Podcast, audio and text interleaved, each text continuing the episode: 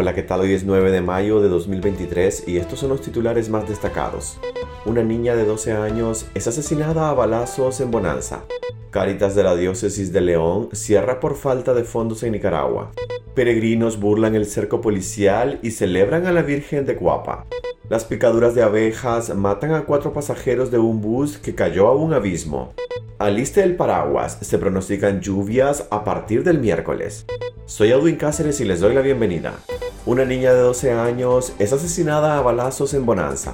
Una niña de 12 años fue asesinada de dos disparos la noche del domingo por un delincuente que ingresó a robar a su casa en el municipio de Bonanza, en la región autónoma del Caribe Norte. La menor era hija de la profesora Blanca Rosa Taylor López, quien en horas de la madrugada de este lunes confirmó en redes sociales que su hija falleció producto de las dos heridas de bala. El ataque se registró aproximadamente a las 10 de la noche del domingo cuando la familia de la pequeña se percató de la presencia del ladrón dentro de la casa. Al enfrentarlo, el sujeto sacó una pistola y comenzó a dispararles, resultando herida la niña. El criminal huyó del lugar, dejando a la niña gravemente herida, por lo que fue trasladada a un centro asistencial del Triángulo Minero. Pero pese al esfuerzo de los médicos, la menor no logró sobrevivir. Organizaciones de mujeres demandaron que las autoridades cumplan su deber capturando al responsable lo más pronto posible para evitar que otra vida sea arrebatada. Porque si este criminal disparó contra una niña, ¿qué se puede esperar? Las organizaciones alertan sobre la vulnerabilidad de las mujeres frente a la violencia en Nicaragua y califican el crimen como otro duelo colectivo frente a esta barbarie, en referencia a al menos 37 asesinadas en lo que va de 2023. Caritas de la Diócesis de León cierra por falta de fondos en Nicaragua.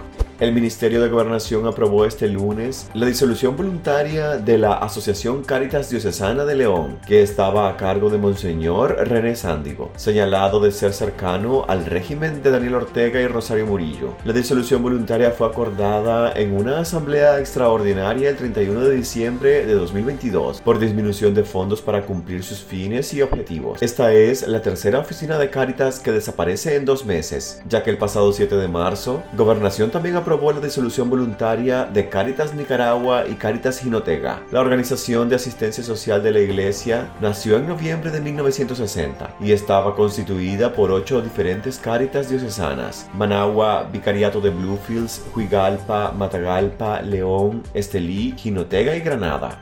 Peregrinos burlan el cerco policial y celebran a la Virgen de Cuapa. A pesar de las prohibiciones y restricciones de movilidad que impulsó la policía orteguista, los feligreses lograron congregarse este lunes en la misa del santuario de la Virgen de Cuapa, en el departamento de Chontales, para celebrar el 43 aniversario de las apariciones. La investigadora Marta Patricia Molina denunció que desde el domingo la policía orteguista estaba prohibiendo el paso de todos los peregrinos que se dirigían al santuario de Cuapa. Este año el régimen de Daniel Ortega y Rosario Murillo prohibió la vigilia y la procesión por el 43 aniversario de las apariciones de la Virgen. Esta decisión es otro golpe de la dictadura al catolicismo de Nicaragua, ya que las apariciones de Cuapa son una de las actividades marianas más relevantes en Nicaragua.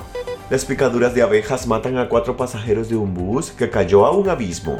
Cuatro personas muertas por las picaduras de abejas y varios lesionados dejó el vuelco de un autobús de transporte colectivo en la comunidad de Los Aguacatales, en el municipio de San Sebastián de Yalí, en Jinotega. Las labores de rescate de los lesionados se complicaron debido a que en el sitio había varios paneles de abeja que atacaron a los pasajeros y rescatistas tanto del cuerpo de bomberos como de ciudadanos de la zona. Medios oficialistas informaron que los fallecidos producto de las picaduras de abejas son Eneida Torres Zelaya, de 47 años, y su hija Andrea Carolina García Torres, de 8 años, Delcia Flores Amparo, de 32 años, y Santos Arnulfo Calderón Castellón, de 34 años. En la unidad de transporte colectivo viajaban al menos unos 45 pasajeros, que salieron por su cuenta, pero fueron atacados por las abejas. En el accidente además resultaron con picaduras unas 14 personas que fueron trasladadas al Hospital Victoria Mota de Jinotega.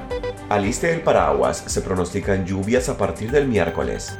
El Observatorio de Fenómenos Naturales, OFENA, pronostica que a partir de este miércoles se desarrollarán lluvias con tormentas eléctricas desde horas de la mañana en zonas como el Triángulo Minero, Bilgui, El Tortuguero y Punta Gorda en el Caribe de Nicaragua. Para Jinotepe, Managua, León, Chinandega, Estelí, Madrid y Nueva Segovia, se esperan lluvias con tormentas eléctricas considerables a partir de las 10 de la noche del miércoles y amanecer del día jueves. Para los días jueves, viernes y sábado, se prevé la de lluvias con tormentas eléctricas, mientras que para este martes se mantiene en el territorio nacional las altas temperaturas. Esta situación climática podría descender a partir de esta semana conforme se desarrollen las primeras lluvias del invierno.